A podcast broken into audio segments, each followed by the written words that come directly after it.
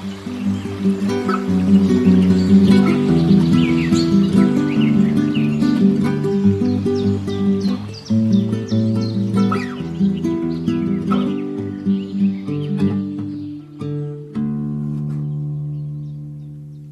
liebe Hörerinnen und Hörer einer weiteren Folge der Interviews for Future. Nachdem wir jetzt das Jahr wieder mit ein bisschen mehr ähm, Naturwissenschaft begonnen haben, wollen wir jetzt wieder wechseln auch in, naja, auch Naturwissenschaften, ne? aber jetzt sag ich mal nicht Klimawissenschaften konkret, sondern jetzt geht's wieder um den Aspekt menschgemacht vor allem. Und da begrüße, begrüße ich ähm, Maren Urner. Ja, hallo, schön, dass ich da sein darf. Ja, schön, dass du da bist. Ich habe es mal, würde es mal auch sehr verkürzt sagen, dass die Leute einen Eindruck haben, Einblick haben. Äh, Neurowissenschaftlerin, Medienpsychologin wäre jetzt so der grobste Rahmen. Willst du das noch irgendwie ergänzen, verfeinern? Ja, das trifft es ganz gut. Ich bin ja immer für drei Dinge. Also wenn du noch, wenn wir noch ein drittes mit dazu nehmen wollen, dann könnten wir vielleicht noch sagen, Mitgründerin von Perspective Daily, weil es da natürlich im Kern eben auch um diesen Ansatz des konstruktiven Journalismus geht und das vielleicht auch so die Brücke für mich zum Praktischen und zu der Anwendung immer bedeutet. Und ich hoffe, dass wir da oder ich werde versuchen, dass wir da natürlich gleich auch ein bisschen drüber sprechen. Genau, ja, guter Punkt, weil äh, Neurowissenschaften, Medienpsychologie, das kann natürlich noch sehr theoretisch sein und äh, anwendungsfern, aber das bist du ja zum Glück nicht. Ähm, ja, ich würde gleich mal reingehen so. Also ein Thema, was ja bei dir auch so durchblitzt, ist immer wieder dieses die ähm, die Art zu kommunizieren. Wie erreiche ich jemanden? Und da ist natürlich das Draufschlagen mit alles Katastrophe nicht so ideal. Ähm, auf der anderen Seite gibt es natürlich auch naja, also ich sage mal so drei Punkte. Also ungeschminkte Wahrheit wäre jetzt ein Aspekt, äh, Euphemismus ist natürlich was, was wir gerne aufnehmen. Also ich glaube, wenn wir jetzt irgendwie die Medien fluten mit, ist alles nicht so schlimm im Klimawandel und im Atemsterben übrigens ja auch, dann wird es gerne aufgenommen, führt aber auch nicht zum Ziel. Auf der anderen Seite, Direktheit kann auch abschrecken. Ähm, wo, wo bewegen wir uns also, wenn wir diesen, diesem schmalen Grad gehen? Wie ist der gangbar, ja. mal einfach gesagt? Ja, das ist tatsächlich das, also Übergeordnete, was mich wirklich, seit ich mich mit der Klimakommunikation oder du hast es ja eben auch schon angesprochen, ne, Artensterben, eigentlich so der ganzen Kommunikation, was planetare Grenzen betrifft, auseinandersetze. Also vielleicht Randnotiz dazu, je nachdem, wann ihr das jetzt hier alles anhört, es ist ja gerade vor einigen Tagen beziehungsweise dann einigen Wochen die Studie rausgekommen, wo eben drin steht, dass wir jetzt auch die fünfte planetare Grenze überschritten haben. Also die New ähm, Entities, wie es jetzt heißt, also früher hieß es Chemical Pollution, ja, also sprich, wir haben da schon einiges an Grenzen überschritten, jetzt fünf von neun, also über die Hälfte rüber, wenn wir es mal so ganz platt sagen wollen. Und trotzdem tun wir nicht genug. Also genau dieses Spannungsfeld, was du ja angesprochen hast. Und was mich daran beschäftigt, ist natürlich, woran liegt das mit Blick auf unser Gehirn und damit unsere Psyche, unser Verhalten. Und ich bin mittlerweile da angekommen und ich sage nicht, dass das fertig ist oder so, aber das ist im Moment so die Art und Weise, wie ich versuche zu analysieren, was wir schaffen müssen als Individuen, aber eben vor allem auch als Gesellschaft, nämlich einen Korridor zu finden, der sich genau zwischen diesen beiden Polen, die du ja gerade skizziert hast, befindet. Nämlich auf der einen Seite dieser Pol, ich nenne es immer so ein bisschen laissez-faire, ja, also uns geht's halt noch zu gut, die Sonne scheint uns noch aus dem Allerwertesten, wie einige gern sagen, ja, und wir denken irgendwie darüber nach, wo wir unseren nächsten Urlaub verbringen und ähm, keine Ahnung was tun. Und auf der anderen Seite das andere Extrem eben ähm, die, die schiere Angst und Panik die dann, und da sind wir dann auf der Neuroebene bei dem sehr kurzfristigen Denken, nämlich dazu führen, dass wir schlechte Entscheidungen treffen. Also wenn das Wasser uns im wahrsten Sinne des Wortes bis zum Hals steht, und einige Menschen haben es ja nun mal hautnah letztes Jahr auch in Deutschland erlebt, Stichwort Flutkatastrophe, in mehreren Bundesländern und viele, viele, ähm, ja, hunderte und tausend Menschen, die davon direkt betroffen waren, dann sind wir eben noch in der Lage, ganz gut unser direktes Überleben zu sichern also sprich, vielleicht uns aufs Dach zu retten, zu evakuieren, auch vielleicht anderen Menschen zu helfen. Aber wir sind natürlich nicht in der Lage, für die nächsten ein, zwei Jahre, geschweige denn Jahrzehnte zu planen. Das heißt, in diesem Spannungsfeld gibt es einen Korridor zwischen mir ist das egal und das ist ja nicht so schlimm und schierer Angst und Panik, wo unser Gehirn, sage ich mal, betroffen genug ist und da kann ich gerne noch gleich drei Sachen sagen, die da wichtig sind, damit wir das schaffen und auf der anderen Seite aber noch nicht in diesem Angst- und Stressmodus so sehr drin ist, dass wir halt nicht mehr in der Lage sind, gute im Sinne von langfristige Entscheidungen zu treffen. Ja, also Sorgen. Ähm, das kann ich auch sagen. Kommt da noch dieser Aspekt mit dazu? Also, oder wie sortiert der sich ein, dass Panik ja auch gerne mal zu sehr schwarz-weißen Entscheidungen führt? Also nicht nur diese Kurzfristigkeit des Denkens, die du angesprochen hast, sondern mal so gesagt, also jetzt um bei dem Beispiel zu bleiben, ich rette mein Kind aufs Dach, aber tu halt meinen Nachbar, den ich auch ganz gerne habe, mit dem Ellenbogen wegchecken. Was ich jetzt in einer Nicht-Stress-Situation nicht tun würde. Richtig. Genau das ist der Punkt mit dem, was passiert in unserem Gehirn in Stress, Angst und im schlimmsten Fall dann Panik. Und grob zusammengefasst können wir sagen, dass wenn wir in Angst, Stress und Panik sind, ähm, die Gehirnregionen, die für gute, überlegte Entscheidungen verantwortlich sind. Also das, was, wenn ihr euch jetzt alle so euer Gehirn vorstellt, hinter der Stirn sitzt, der sogenannte präfrontale Kortex das, was uns Menschen zu Menschen macht, weil kein anderes Lebewesen auf diesem Planeten hat im Verhältnis zu den anderen Hirnbereichen einen so gut und groß und stark ausgebildeten präfrontalen Kortex. Der ist dann blockiert, wie mit einem Sackgassenschild.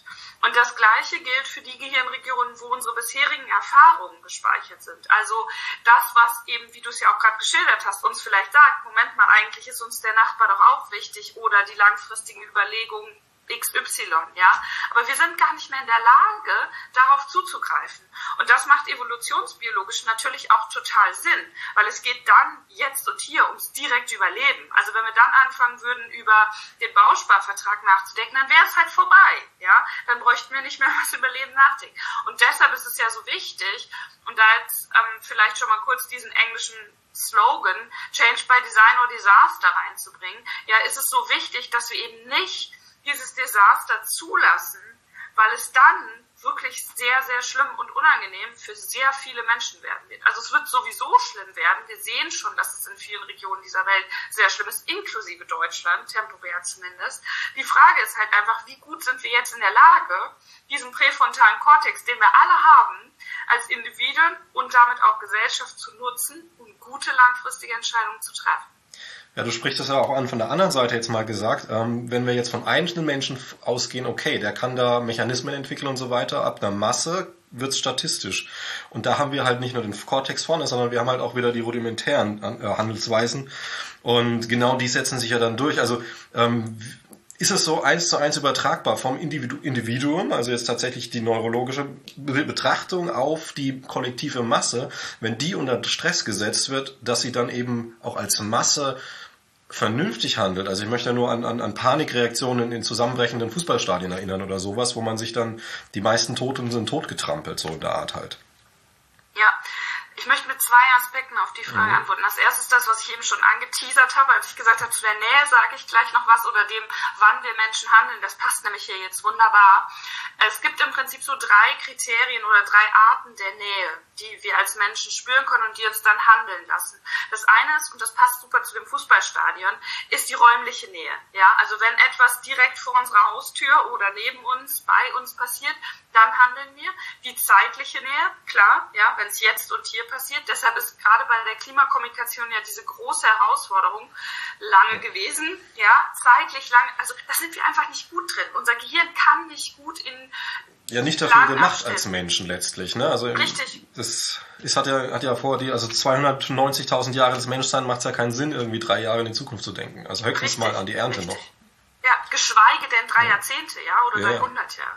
Auf der anderen Seite, das vielleicht schon mal kurz als Nebensatz, ja. meine, äh, meine lösungsorientierte Komponente da, ähm, wir sehen eben auch in anderen Kulturen, dass das möglich ist, ja. Also es gibt ja bestimmte Völker, die zum Beispiel jede Entscheidung basierend darauf treffen, dass die in sieben Generationen noch sinnvoll ist.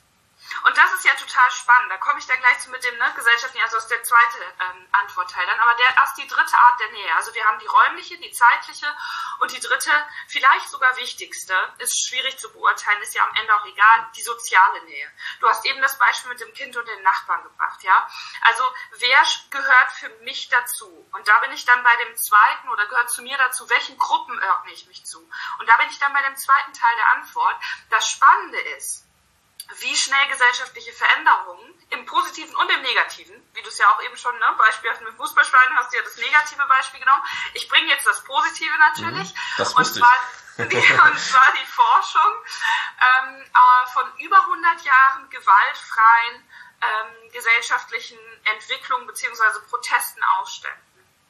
zeigt, dass, also erstmal ist A im Mitte gewaltfreier ähm, Protest sinnvoller im Sinne von erfolgreicher als mhm. gewalttätiger. Das ist total spannend und wichtig, das als Erkenntnis einfach abzuspeichern für alle, die zuhören. Und das zweite Hoffnungsmachen ist, 3,5 Prozent einer Gruppe, einer Bevölkerung, einer was auch immer, ja, einer, einer Ansammlung an Menschen reichen aus, um Veränderung zu schaffen. Das ist verdammt wenig, ja. Und wir denken oft, es braucht mehr. Und das ist das Hoffnungsmachende und wo, wo ich auch sage, jede Stimme zählt, vor allen Dingen jede Stimme der aktuell noch häufig schweigenden Mehrheit, ja, zu erkennen, diese 3,5 Prozent, egal ob es jetzt eine Gruppe ist, ob es ein Unternehmen ist, eine Familie, eine Bevölkerung, ja, das alles sind ja Gruppen. Wenn sich da genug Menschen zusammenfinden und einfach den Mund aufmachen oder wie auch immer sich äußern, kommunizieren und sagen, Moment mal, das ist wichtig, das ist relevant, und da bin ich natürlich auch bei den Medien, ja, dann passiert, kann Veränderung passieren und vor allen Dingen eben auch erfolgreiche Veränderung. Und da der letzte Punkt, diese sozialen Normen, da kommen dann der erste und der zweite zusammen, also die soziale Nähe, die ich genannt habe, und diese Gruppenkiste. Die sozialen Normen sind häufig für unser alltägliches Verhalten wichtiger als meine eigenen Überzeugungen. Was meine ich damit? Wir alle sind soziale Wesen. Manche mögen sagen leider, manche sagen Gott sei Dank, was auch immer. Ja? ne? Wir sind soziale Wesen. Wir sind so im wahrsten Sinne des Wortes verdrahtet. Unser Gehirn ist genau darauf gepolt, auch wenn wir das manchmal versuchen zu ignorieren oder ne, so, so einen Individualismus ähm, zelebrieren und uns Geschichten erzählen, dass das das, das menschliche Wesen sei. Sämtliche Studien der letzten Jahre und Jahrzehnte zeigen uns, dass das nicht der Fall ist. So, das heißt, wir sind immer auf andere angewiesen und orientieren unser eigenes Verhalten und unsere Entscheidungen sehr viel stärker an anderen als an uns selbst. Ein Beispiel aus der aktuellen Lage untersucht wurde, wann Menschen Masken tragen oder wann sie bereit sind, die aufzusetzen, spielt die äußere Umgebung also wie viele Menschen dort eine Maske tragen, was die soziale Norm in dem eigenen Kontext ist, eine größere Rolle, als ob man selbst davon überzeugt ist, dass das richtig und gut ist. Genau, genau das Ding. Äh, jetzt sind wir genau bei dem Problem, was ich schon sehr befürchtet habe ähm, vor dem Interview, nämlich, dass ähm, zu viele Anknüpfungspunkte, zu viele mögliche Fragerichtungen ergeben. Ähm, ich pick mir jetzt Das ist ja jetzt dein Job, ne? Ja, das ist jetzt mein Job, deswegen pick ich mir jetzt auch einfach was hier Praktikables raus, nämlich nochmal diese 3,5 Prozent hernehmen, weil das ist ja genau sowas, wo immer wieder Leute so, ah, was soll ich denn ändern? Ne? Du hast es ja genauso erzählt, ne? Und ähm, also würde, würde dieser Gedankengang einfach Sinn machen, sich den zu verinnerlichen, zu sagen, ähm, ich lebe jetzt unter 100 Menschen und die 100, also nicht 100 Menschen, sondern die, also ich lebe unter 100 Menschen, aber die 100 Prozent, die ich erreichen muss, oder machen wir es, kann Menschen nicht in zwei schneiden, sagen wir 200 Menschen. Ich lebe zwei, unter 200 Menschen mit mir zusammen, 200 Menschen. Aber die 100 Prozent an Masse, die ich erreichen muss, sind nicht 200 Menschen, sondern sieben. Ja, und auf einmal wird es ein greifbares Ziel. Ja? Genau, und trotzdem und fühlt sich nach hundertprozentig an. Also ja, sieben. genau. Ja. Und das, das ist aber, ist der Punkt. Ich sage auch immer, fast alles im Leben ist relativ. Ja, also ich habe, ich habe damit natürlich ein ganz anderes Ziel, was ich persönlich erreichen kann. Weil sieben, hey, das funktioniert doch auf einmal. Ja, also weil die häufigste oder eine der häufigsten Fragen. Ich habe da tatsächlich keine Statistik drüber. Also es ist jetzt so äh, verlassend auf mein eigenes Gedächtnis und auch das ist natürlich anfällig für Fehler, wie alle Gehirne. Aber eine Frage, die mir sehr häufig gestellt wird, da stehe ich hinter der Aussage, ist ja, was kann ich jetzt tun? Ja, also das, was wir ja eben auch schon so ein bisschen ne, angedeutet haben, wo du nachgefragt hast. Und das ist ja das, da sind wir bei dem psychologischen Konzept der Selbstwirksamkeit. Die Selbstwirksamkeit ist die Gegenspielerin zu diesem anderen negativen Pol der Hilflosigkeit, im schlimmsten Fall einer erlernten Hilflosigkeit. Was bedeutet das? Wenn wir eben immer wieder gesagt, gezeigt und kommuniziert bekommen, wir können nichts ausrichten, der Klassiker, die da oben machen sowieso, was sie wollen, dann lernen wir das. Dann erlernen wir hilflos, machtlos und ja, im Englischen gibt es diesen schönen Ausdruck, powerless so, zu sein. Und wenn wir auf der anderen Seite immer wieder beziehungsweise kommuniziert bekommen und gezeigt bekommen von unserem sozialen Umfeld, dass wir Dinge verändern können, dass wir selbstwirksam sind, dass das, was wir tun, etwas bewirkt und sich gut und richtig anfühlt. Das ist ja der Begriff des Purpose im Englischen oder eben ne, Bedeutung, Sinn, Ökonomie wird mittlerweile auch von gesprochen in, den, in der Volkswirtschaft. Ähm, der wird dann sozusagen, äh, oder diese Selbstwirksamkeit wird dann aktiv oder ist da, ja, wenn wir es mal so, so nennen wollen.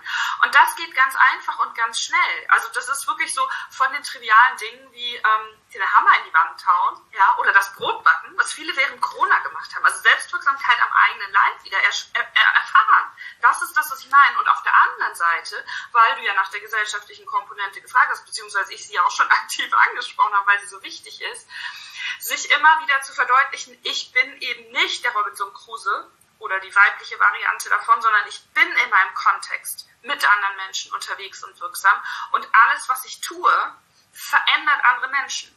Also wenn ich Selbstwirksamkeit spüre und dann auch noch zwei, drei Menschen davon erzähle und vermittle, du kannst das auch, ihr könnt das auch, dann ist schon ganz viel erreicht. Dann hast du schon die Hälfte der sieben eigentlich, ne? Überzeugt. Hm. Schieben wir das Ganze mal wieder explizit in deinen Fachbereich rein. Ähm, wenn wir jetzt diese Selbstwirksamkeit erspüren wollen, äh, ist es, also wie, wie wichtig ist gerade das, was du auch kurz angesprochen hast, das Körperliche, tatsächlich wie das fürs Gehirn? Also wenn ich jetzt vergleiche mit irgendwie, ich habe äh, erfolgreich eine Excel-Tabelle erstellt und ich habe erfolgreich ein Brot gebacken. Und vielleicht noch darüber hinaus, ich würde es gleich mal ein bisschen weiterziehen, ähm, welche, welche Körperbereiche, also soweit ich weiß, sind ja die Hände, haben großen Abdruck auf, auf, aufs Gehirn. Also ist es dann tatsächlich, wenn man jetzt gezielt versucht, ähm, oder vielleicht auch sich nochmal erklären versucht, nee, ich habe doch nur ein Brot gebacken, na und? Sagen so, nee, du hast, du hast mit deinem Brotbacken mehr Selbstwirksamkeit erreicht, als dadurch, dass du zum Beispiel, keine Ahnung, ähm, joggen, äh, laufen warst oder sowas. Also jetzt mal vermutet, wo, wo, wo bewegen wir uns da? Also welche ja. praktikablen Lösungen direkt einwirken auf sein eigenes Gehirn letztlich ja. über Körper. Ja. Ja, was du da angesprochen hast, ganz kurz so die, die neuronale Abbildung ist halt so mhm. der, äh, der sogenannte Homunculus. Also es gibt schöne Bilder für alle, die das ja, mal googeln wollen. Das hier das Ding ähm, schön, das, ähm, na, das ist eine Männchen auch, das schon drauf liegt, ne, mit dem riesigen Händen genau, und so weiter. Genau, der ist das. Der ja, ist das, das ja. ist der. Genau. Und da sieht man dann so ein bisschen, ähm, wie so einfach von einer reinen Flächenaufteilung, wie stark oder wie viel Cortex, also die ähm, die, die Gehirnlappen quasi eingenommen werden, der Gehirnoberfläche eingenommen wird von den entsprechenden Körperteilen. Und da sind die Hände tatsächlich sehr, sehr ähm, groß. Also dieses Männchen hat sehr, sehr überdimensional große Hände. Und das haptische, also dieses Greifen, das ist ja nicht umsonst ein, ein, ein ganz wichtiger Sinn von uns und ist so bedeutsam. Denn um das praktisch äh, zu relativieren oder praktisch einzuordnen, nicht relativieren, sondern das, was du angesprochen hast, genau das ist der Fall. Das erleben wir immer wieder. Warum sind so viele Menschen, und das zeigen auch sämtliche Studienergebnisse, ja, die viel am Computer arbeiten, fühlen sich besonders hingezogen zu, okay, am Wochenende muss ich mal was im Garten machen oder was auch immer, ja, oder irgendwas am Haus bauen, tun, machen mit den eigenen Händen. Auf der einen Seite, weil das eben für ein anderes Abspeichern in uns sorgt, einfach Ne, weil es wir, wenn wir Dinge erfahren, also umso multisensorischer, das ist, gilt so ein bisschen als Daumen-Faustregel, ähm, wie heißt es im Deutschen? Rule of Thumb ist es im Englischen. Oh, keine Ahnung. Faustregel, Daumenregel, Daumenregel, ne? Ähm, ich, kann ich dir jetzt nicht sagen. Ich, ich meine Daumenregel, wir gucken das ja, nochmal nach. Also, ne, so, so als, Hilfestellung so gilt halt, also je mehr Sinne beteiligt sind und je mehr wir sozusagen ins Erleben, ins Erfahren kommen, dann sind wir natürlich ganz stark auch beim Thema Bildung. Umso intensiver und stärker speichern wir das ab. Deshalb können wir uns an Dinge erinnern, die wir selber gebaut, gemacht haben, aber viel weniger an, wenn wir einen Text gelesen haben, wenn wir nur einen Podcast gehört haben. Also denkt dran, nach diesem Podcast auch die Dinge weiter anderen erzählen. Das kann zum Beispiel helfen. Beziehungsweise vielleicht einen gleichen Tipp an die Leute, schließt die Augen bei dem Podcast und stellt euch vor, wie wir hier sitzen, dann habt ihr noch Bilder. Richtig, genau richtig, ja. Und das Wichtige ist, selber mit den Inhalten dann zu interagieren. Ja, also wiederholen, unser Gehirn nennt über Selbsterfahren, über Wiederholen und mit den Sachen interagieren. Also ich sage immer meinen Studierenden, wenn ihr es eurer Oma oder eurem Opa erklären könnt, dann habt ihr es verstanden und gleichzeitig auch noch abgespeichert. Ja, weil ihr selbst euch mit den Sachen auseinandergesetzt habt. Hier vielleicht auch noch ein praktisches Beispiel, wenn wir einen Text viermal lesen, oder einen Text einmal lesen und dreimal wiedererzählen, ist die zweite Variante die, wo mehr bei uns hängen bleibt. Weil natürlich mehr im Gehirn betroffen ist. Wir müssen uns selber die Wörter überlegen. Wir sind nicht nur passive Konsumenten von diesem Text, sondern wir müssen selber überlegen, überlegen und überlegen. So, und jetzt bezogen auf das Händische, das Handeln. Ja, steckt ja alles so wunderbar in der deutschen Sprache. Ja, das, das Schöne ist, um das mal reinzuschieben, das, was du bisher ges gesagt hast, habe ich auch begriffen. Vom ja, Greifen. ja, genau. Genau, Woher richtig, da steckt es ja. auch drin. Ne? Also da, da sehen wir eigentlich schon, unsere Sprache hat uns das alles dargelegt. Wir haben nur teilweise unsere Routinen und Kulturen und natürlich mit der, also ich bin kein Technik, ähm, äh, keine Technikhasserin oder so. Ja, mhm. ich arbeite sehr viel selber am Computer und bin darauf angewiesen ähm, und, und mobil und was auch immer. Aber das ist natürlich teilweise kontraproduktiv, wenn es darum geht, eben diese Selbstwirksamkeit zu erleben, weil es nicht nahbar genug ist. Du hast die Excel-Tabelle erwähnt, ja. Auf der anderen Seite kann ich mit dieser Excel-Tabelle, und das ist dann so vielleicht ein bisschen die Eselsbrücke, die wir uns auch bauen können, ja überlegen, was bewirkt das jetzt? Ich nehme ein Beispiel aus meinem äh, Leben sozusagen, wenn ich eine Kolumne schreibe, dann sitze ich ja auch erstmal am Computer und das fühlt sich irgendwie so an, ja okay, was mache ich da, was gebaut habe ich jetzt nicht, was gebacken auch nicht. Das Tolle am, am Internet ist ja wiederum dann, ich kann direktes Feedback bekommen. Und es ist eben nicht mehr wie früher im Journalismus, wo es vielleicht nur in der Zeitung abgedruckt wurde und es gab ein, zwei Leserbriefe und man wusste eigentlich gar nicht so richtig, was die Leute davon denken. Ja, ist die, diese Schwelle der Kommunikation und in den Austausch zu treten sehr viel geringer geworden. Und da ist auch meine, ich komme wieder mit den lösungsorientierten Konstruktiven, ne? mein konstruktiver Blick auf all diese Techniken, dass wir sie halt besser nutzen lernen müssen, um dieses Gefühl der Selbstwirksamkeit auch mit der Excel zu Okay, aber da würde ich sagen, da, da kommen wir auch, auch vom Thema ein bisschen weg. Ähm, deswegen würde ich mal wieder zurückpendeln zur Natur und zum Erleben. Äh, zum Beispiel dieses Ding, also ähm, du hast den Garten angesprochen, ne? Dieses Ding. Und es steckt auch immer wieder Gefühl drin. Also es, man merkt das auch, wie du es argumentierst. Einerseits hast du Lust aufs Erzählen, aufs Beschreiben und so weiter. Das ist jetzt dein persönlicher Aspekt, aber auch wie du wie es beschreibst, immer wieder werden da Gefühls, also ich haptisches Gefühl ist auch ein Gefühl, emotionale Gefühle, intensive Freude, Bild vorstellen, ach wie schön, wie die da rumsitzen in ihrem äh, Whirlpool, Schaukelstuhl oder irgendwas, was sich die Leute jetzt halt vorstellen, keine Ahnung. Ne, ähm, jetzt jetzt sehe ich da so ein bisschen eine Problematik auch kommen, die die meiner Ansicht nach ein bisschen unterschätzt ist für die Zukunft, nämlich, dass wir unsere Kinder, also einerseits, dass es immer weniger Natur draußen gibt, es wird immer mehr asphaltiert, immer mehr gerade Plan gemacht und immer mehr, naja, hier, ne, Handy und Computer und all diese Geschichten. Ähm, ich will kurz das Beispiel von mir nehmen, das, das ähm, das ist in diesem Podcast schon, also in der Podcast-Reihe schon ein paar Mal aufgetaucht, aber ich finde es griffig. Äh, wenn ich in meinem Garten sitze und im Juni den 20., also das ganze Jahr, den 20. Schmetterling sehe, dann werde ich da traurig. Weil ich kann mich noch erinnern, ähm, dass ich irgendwie vor 15, 20 Jahren 200 Schmetterlinge in einem Gebüsch gesehen habe. Also sitze ich da, denke mir, hm, okay, das macht mich kurz traurig. Trauer erzeugt bei mir so eine Gegenreaktion, wie da schwellen ein bisschen die Pulsadern und ich möchte aktiv werden, also jetzt nicht Wut, Hass, sondern aktivist, aktiv werden ähm, und tue etwas. Also zum Beispiel jetzt dieses Interview planen, mit dir das Interview führen, was meine Freizeit mir raubt, deine auch und so weiter. Ne?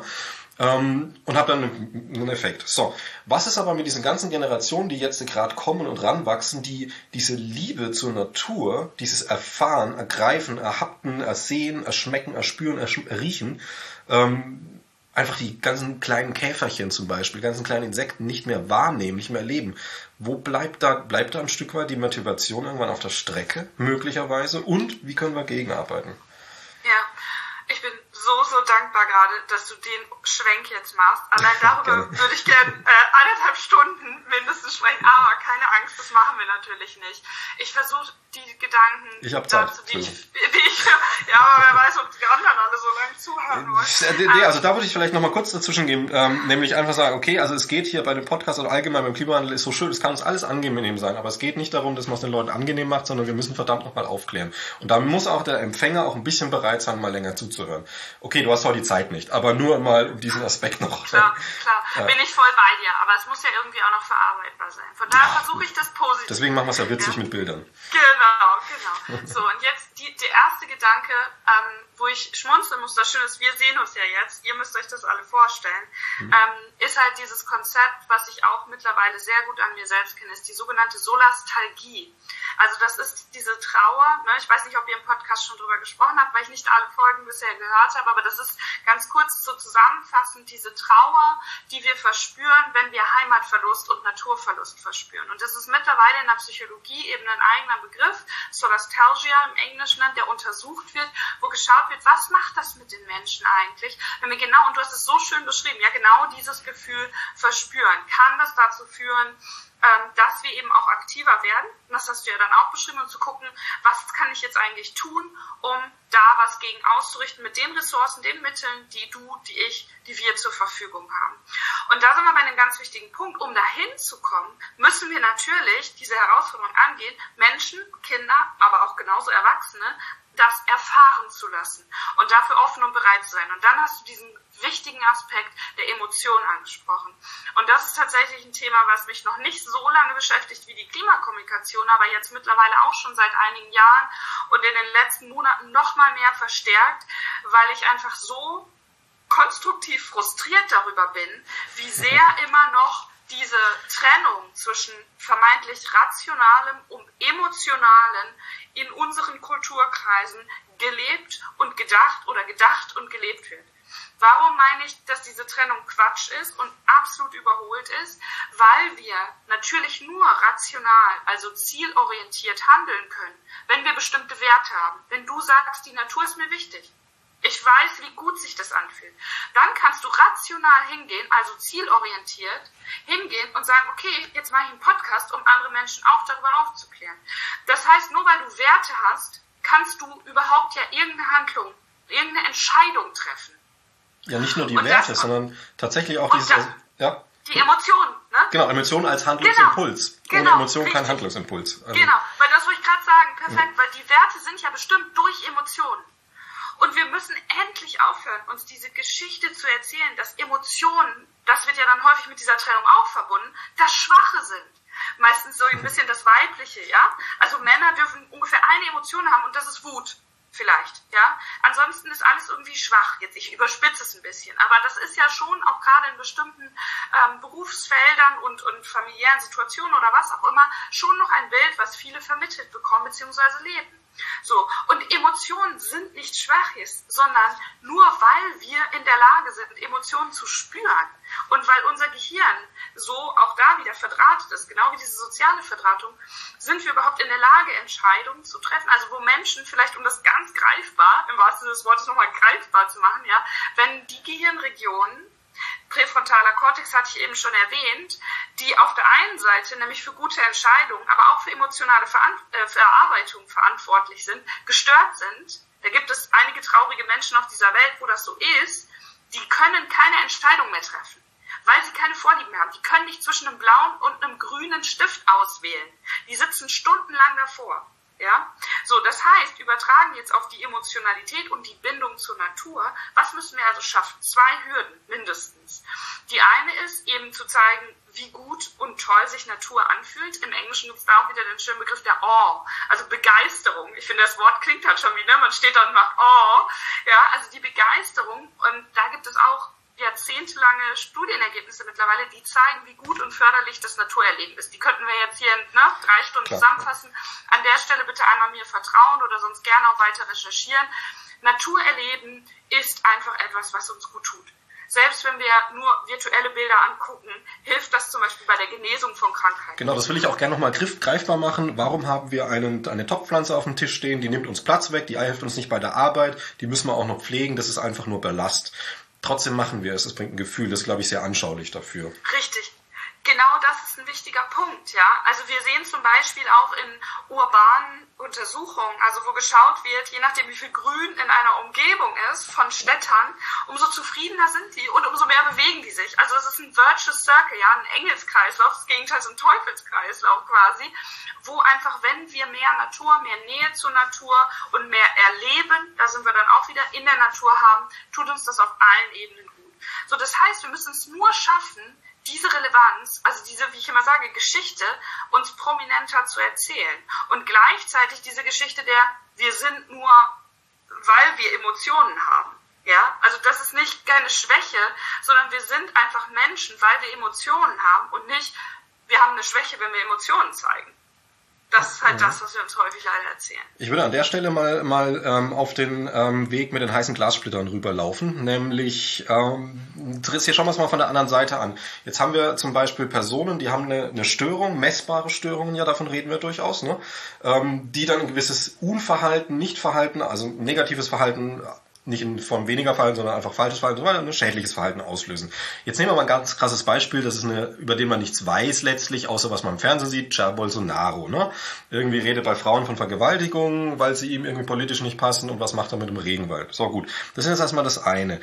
Nun haben wir den zweiten Punkt, dass ja ähm, die Gesellschaft, äh, also Manipulation, Massenpsychologie, sehr instinktiv, also auf diese, was du am Anfang beschrieben hast, diese schnellen, reflexartigen Verhaltensmuster reagiert, also dass man Hass streuen kann, dass man natürlich auch andere Emotionen streuen kann, also die Logik unter den Tisch fällt. Wenn wir das jetzt alles zusammenzählen, dann würde ich behaupten, zu dieser Behauptung stehe ich auch weiterhin, das gibt immer interessante Debatten, ähm, dass wir für Politiker ab einer gewissen Größe einen psychologischen, einen kognitiven Test brauchen, und zwar brauchen, und zwar nicht nur ein Drogenscreening, sondern kognitive Tests, ob sie so wie bei Piloten auch, ob sie in der die Fähigkeit haben, diese, und da sind wir natürlich mehr bei emotionalen Fähigkeiten als bei beim Piloten, wo es jetzt eher um, um schnelles Handeln geht und so, Reflexe, tralala. Na, aber dass wir sowas brauchen. Wie würdest du jetzt tatsächlich aus deiner wissenschaftlichen Sicht, du nix schon, das sehen jetzt die Zuschauer nicht, äh, Zuhörer nicht, aber aber du kannst das ja verbalisieren, das ist ja, ja. das Schöne, ne? Ich nicke und habe sogar schon so einen Daumen hoch gezeigt, ja, weil ähm, ich das, ich würde das unter dem Begriff, und das war das Erste, was in meinem Kopf, in meinem Gehirn hochgeploppt ist, unter dem Begriff der Verantwortung oder Verantwortungsfähigkeit. Ja, was mhm. steckt, und auch da ist wieder die deutsche Sprache eigentlich wunderschön, was steckt denn eigentlich in Verantwortung drin? Antworten geben, ja, also fair antworten und irgendwie Menschen, die uns Antworten geben sollen. Das sind doch die, die aber eigentlich, wenn wir es jetzt mal unter dem großen Begriff der PolitikerInnen zusammenfassen wollen, die wir, denen wir Macht geben. Ja? Also, dass wir wegkommen von dieser Idee, da bekommt jemand Macht, sondern da ist jemand, der hauptsächlich erstmal Verantwortung hat, im Sinne von uns gute Antworten geben. Und da sind wir wieder bei dem, was du ja auch gesagt hast, kurzfristig versus langfristig. Und natürlich ist es da aus meiner Sicht, also was heißt natürlich, für mich natürlich, ja, ja, ist es total sinnvoll, genau so einen Test zu machen und natürlich auch als Gesellschaft Strukturen aufzubauen. Wir müssen ja gar nicht so extrem sein wie jetzt oder so Extrembeispiele wie, wie äh, Jair Bolsonaro zu nehmen, ja, sondern wir können ja auch in die in die deutsche Politik schauen oder in andere aufgeklärtere, wie auch immer, verantwortungsvollere Länder, ja, auch da kommt doch ein Skandal nach dem nächsten, eine Korruption, so dass viele Menschen doch sagen, ja, ich bin nicht, und das ist doch auch, also ich sag mal offen ausgesprochen, ich bin nicht Arschloch genug, um in die Politik zu gehen. Wie oft ist mir diese und dir bestimmt auch und euch da draußen ja. oder wo auch immer das gerade hört, bestimmt schon mal begegnet oder ihr habt den Gedanken vielleicht selbst gedacht. Ja? Ich krieg's immer und wieder empfohlen. Geh in die genau. Politik, sag ich, nee, so scheiße dumm bin ich nicht und so ein Arschloch so, bin ich nicht. So, Letztlich. und das ist doch absurd, ja, und darüber müssen wir reden. Wir haben, ganz kurz nochmal einen Schritt zurück, wir haben uns ein System geschaffen, weil Politik ist eben, du hast ja bei der Einführung gesagt, heute haben wir weniger Naturwissenschaften, ja und nein, ne, hast du ja dann auch gesagt. Ja. Aber das ist jetzt, jetzt sind wir ja wirklich sozialwissenschaftlich mitten. Hm. Also Blick einer sozusagen Neurowissenschaftlerin draufgeschaut, wie dumm ist es denn, wenn wir uns eine Struktur schaffen und Politik ist menschengemacht wieder menschengemachte Klimawandel, nur den können wir, mit den Gesetzen können wir nicht verhandeln. Das sind die Naturgesetze. Aber Politik, Wirtschaft und alles, was dazugehört, was irgendwie sozialwissenschaftlich untersucht werden kann, sind menschengemachte Strukturen. Was bedeutet das? Wir können sie ändern. Das heißt, wie absurd ist es denn, wenn Menschen, die diese Welt zu etwas Gutem, im Sinne von das Gemeinwohl steigernd, ja, dem menschlichen der menschlichen Spezies gut tun. So habe ich eben dein Ansinnen nun mal auch verstanden und so verstehe ich auch das Ansinnen der Scientists for Future mhm. ganz grob zusammengefasst, zu denen ich mich ja auch dazu gehörig fühle. Also wenn wir das haben und dann sagen, okay, da sagt ein nicht zu vernachlässigender Anteil von Menschen, nee, in die Politik gehe ich nicht, weil dafür bin ich nicht, ne? Und ich möchte mich ja nicht kaputt machen lassen, dann ist doch was grundlegend falsch. Und dann müssen wir hingehen und laut, und dann bin ich wieder bei der schweigenden Mehrheit, und laut hingehen und sagen, Demokratie ist eben nicht etwas, was naturgegeben ist, sondern das haben wir uns geschaffen. Aber genauso können wir es halt auch verlieren. Und das sehen wir in einigen Ländern. In anderen Ländern sehen wir, wie man es gewinnen kann. Also bitte, lasst uns doch ehrlich darüber sprechen, worum es eigentlich geht. Bleiben wir nochmal bei der Idee, dass es einen Test für, einen Eignungstest für, für Politikerinnen und Politiker. Ähm, das können wir uns jetzt schon wünschen. Aber jetzt wäre mal die Frage, ich denke da ja schon einen Schritt weiter, den du mir nicht beantworten kannst, äh, nämlich juristisch sowas einzufordern. Aber wenn ich jetzt, äh, ich wäre jetzt Jurist und frage dich, Maren, wie schaut's aus? Ähm, ich möchte, möchte prozessieren, ich möchte irgendwie grundsätzlich, aus auf juristischen Wege möchte ich diesen Test äh, erzwingen. Gibt es valide Daten, die mich stützen? Auf jeden Fall, weil ähm, wir, also es gibt, ja, das ist die Kurzantwort. Die ja. etwas längere Antwort ähm, ist, dass, also diese Aussage, Volksmund ist ja häufig ein bisschen was Wahres oder auch viel Wahres sein, Macht korrumpiert, ja. Es gibt ähm, das sogenannte Machtparadox. Also ähm, kurz zusammengefasst bedeutet das, wenn Menschen eben Macht bekommen, und deshalb sage ich auch, wir müssen weg von diesem Macht hin zur Verantwortung, das ist die Grundlage jetzt dafür, die Forschungsgrundlage, wenn Menschen Macht bekommen, werden sie automatisch im Mittel, also das ist ja immer wie in der Forschung, ne, Durchschnittswerte, ähm, ich sag mal, naja, korruptiver vielleicht, ja, also mehr anfällig, ja genau, korrumpieren, also sind anfälliger dafür, ähm, sich eben nicht dem Gemeinwohl verpflichtend zu verhalten oder vielleicht bestimmte Menscheninteressen zu vernachlässigen. Ein Stück weit ist das natürlich sinnvoll, weil umso mehr Verantwortung ich habe, umso für mehr Menschen ich Verantwortung bin, verantwortlich bin, kann ich natürlich mich nicht mehr jeder einzelnen Person im Detail annehmen, bedeutet aber nicht, und das ist ja auch ganz wichtig, dass es mir egal sein sollte. Weil das toxischste Gefühl, also jetzt kommen wir nochmal zurück zu den Emotionen, was ich ja haben kann, ist eine mir ist es egal Haltung. Ist nicht Hass, sondern mir ist egal. Weil dann ist es völlig egal, was mit Menschen, Natur oder was auch immer passiert. Es berührt mich nicht mehr. Und dann sind wir weg von dem eigentlich Menschlichen, was ich eben argumentiert habe, nämlich der emotionalen Bindung. So, das heißt, dieses Machtparadox, also wenn Menschen Macht bekommen, dass sie dann häufig sich davon entfernen, wofür sie eigentlich vielleicht mal angetreten sind, können wir haben wir, also steht fest, ja, gibt es sehr gute ähm, äh, Studienlage zu, kann ich auch sonst gleich noch, oder wenn ihr in den Show Notes vielleicht äh, Sachen verlinken wollt, ein Buch empfehlen. Ähm, auf der anderen Seite sehen wir aber auch, die Menschen, wenn wir jetzt wieder historisch gucken, und ich bin keine Historikerin, aber als ich mich eben neurowissenschaftlich mit dem Thema ne, beschäftigt habe und mich dieses Machtthema tatsächlich auch ähm, äh, etwas, etwas intensiver umgetrieben hat und ich auch einen Artikel dazu geschrieben habe oder schreiben wollte und dann geschrieben habe, habe ich gesehen, okay, es gibt eben auch die historischen Studien, die zeigen, die Menschen, die am meisten verändert haben, historisch zum Guten, waren eben nicht die, die Arschloch waren und die Macht hatten. Ja? Und dann haben wir doch eine spannende Frage, wie können wir Strukturen schaffen, die genau das fördern? Weil das Mittelmaß wird halt irgendwann nicht so besonders gut sich verhalten und wird dann trotzdem auch eine gewisse Zeit Macht haben. Aber die, die wirklich Dinge zum Guten verändert haben, haben das eben geschafft, wie auch immer, oder waren biologisch prädestiniert. Und dafür können wir ja diesen Test entwickeln. Das ist ja genau der Punkt. Ja. Ähm, wir können es schaffen, das zu verhindern oder zumindest einzugrenzen. Und weil du die juristische Frage aufgemacht hast, was mir total Hoffnung macht mit Blick auf die Klimakrise und ähm, die Juristerei, ist gerade die steigende Anzahl von Klimaklagen weltweit, die zeigen, und äh, so Organisationen wie Client Earth, die zeigen, wir können, weil auch das ist ja menschgemacht, Gesetze und alles, was dazu gehört, Rechtsprechung, wir können das ändern, wenn wir diese Frage, worum geht es eigentlich wirklich, was ist uns wichtig und was brauchen wir als Lebensgrundlage, wenn wir die mit der Rechtsfrage stellen, beziehungsweise rechtlich stellen und dann auch entsprechend vernünftige, verantwortungsvolle ähm, Menschen haben, die in der Justerei, Ju, im Recht so mhm. tätig sind und dann auch auf ähm, bis hin zu Landesebene entsprechend entscheiden.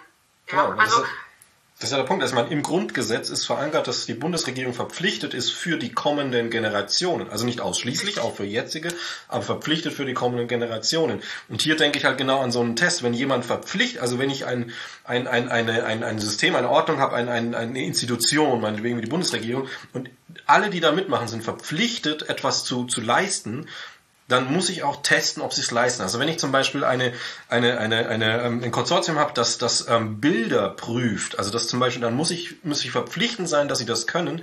Ähm, es tut mir leid, falls jetzt jemand Blindes zuhört, aber dann kann ich, muss ich Blinde ausschließen.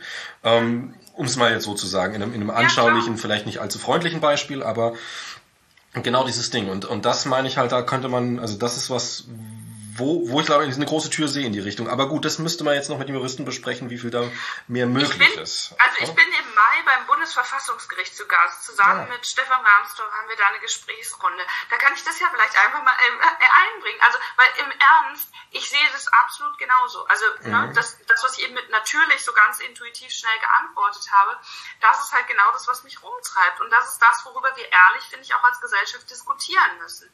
Also wenn wir Menschen diese Verantwortung geben, nochmal Entscheidungen zu treffen, die über das eigene direkte Umfeld hinausgehen, dann sollten die doch in der Lage dazu sein. Also jeder muss eine Führerscheinprüfung ablegen. Ja. ja? Also. Was ja Sinn macht eben. Klar. Genau. Ähm, ja, gerne, also bringst da gerne ein. Ähm, falls noch ein Platz auf dem Podium ist, bring ich es auch noch gerne mal ein. Ähm, aber du machst es schon. Ähm, ein nächster ich Punkt. das von dir mit.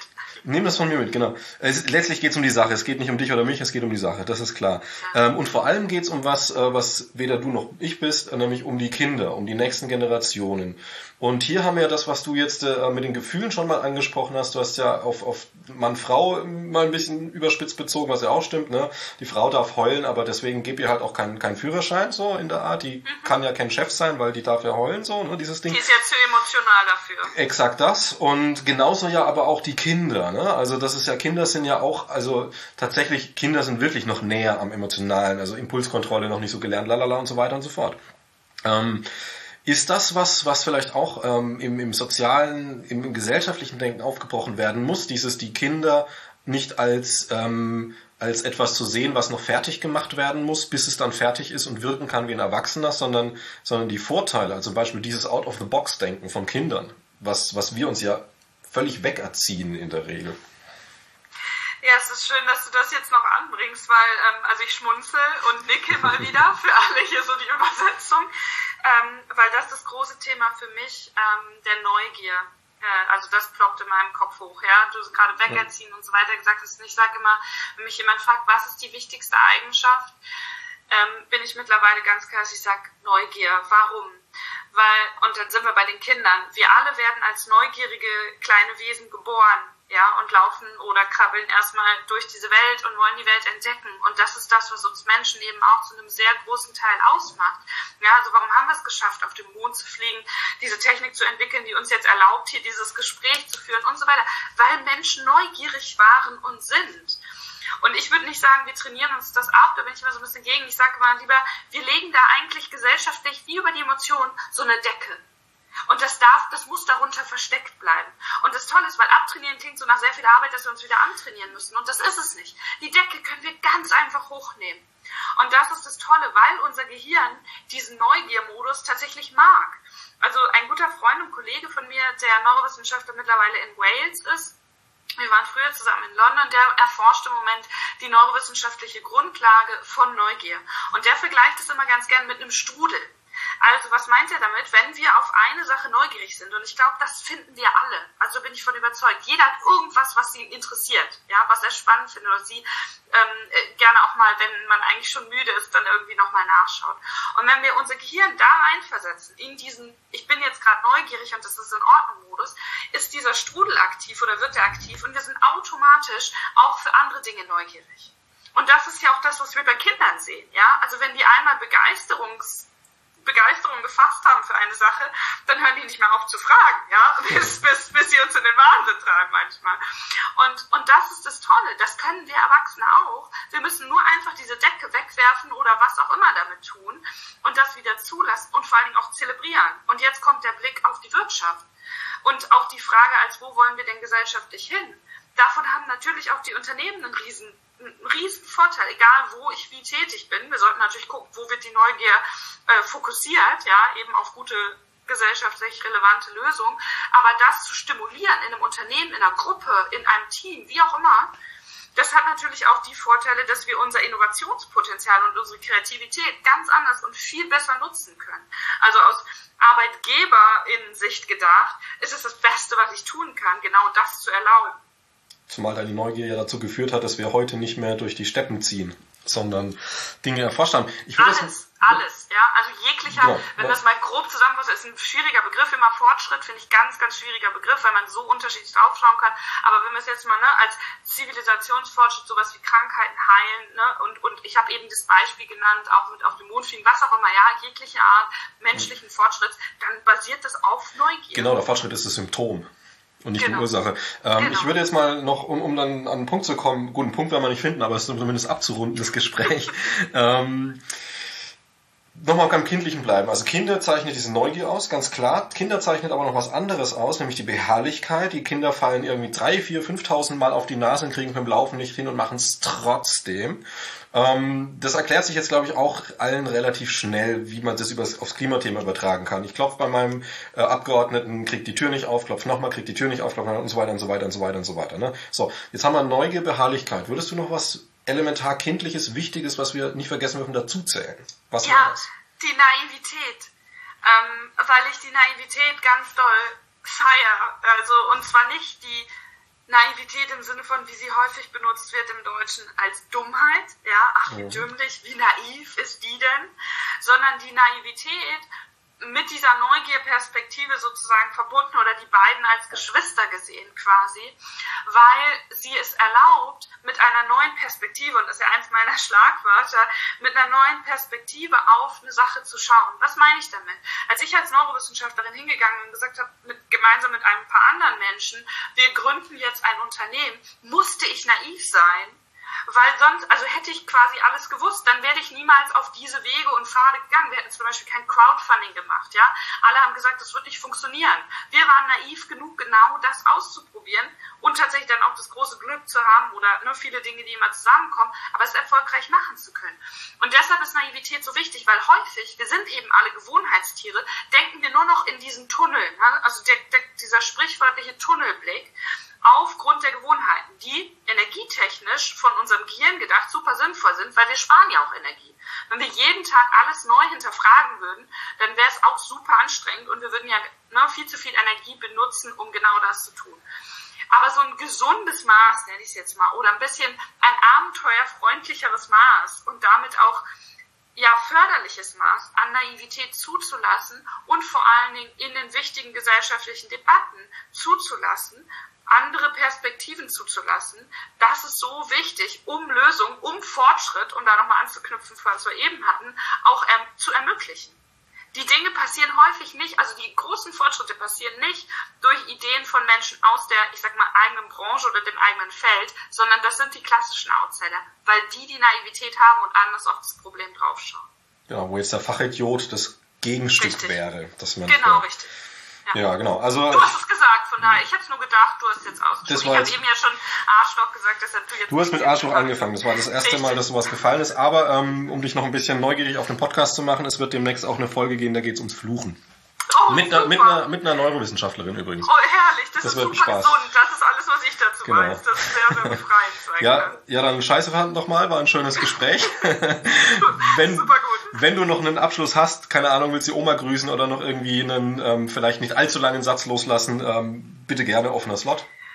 Also nein, ich, Oma nicht grüßen satzlos, ich sag einfach, seid neugierig und naiv und ähm, vergesst den Spaß nicht, ähm, weil Nachhaltigkeit und alles, was damit zusammenhängt, abgekrabbelter Begriff, kann unheimlich viel Freude bereiten. Nicht nur im Gespräch mit Menschen wie dir, äh, sondern einfach, indem wir das leben. Und das ist das, was ich täglich erfahre und dankbar für bin.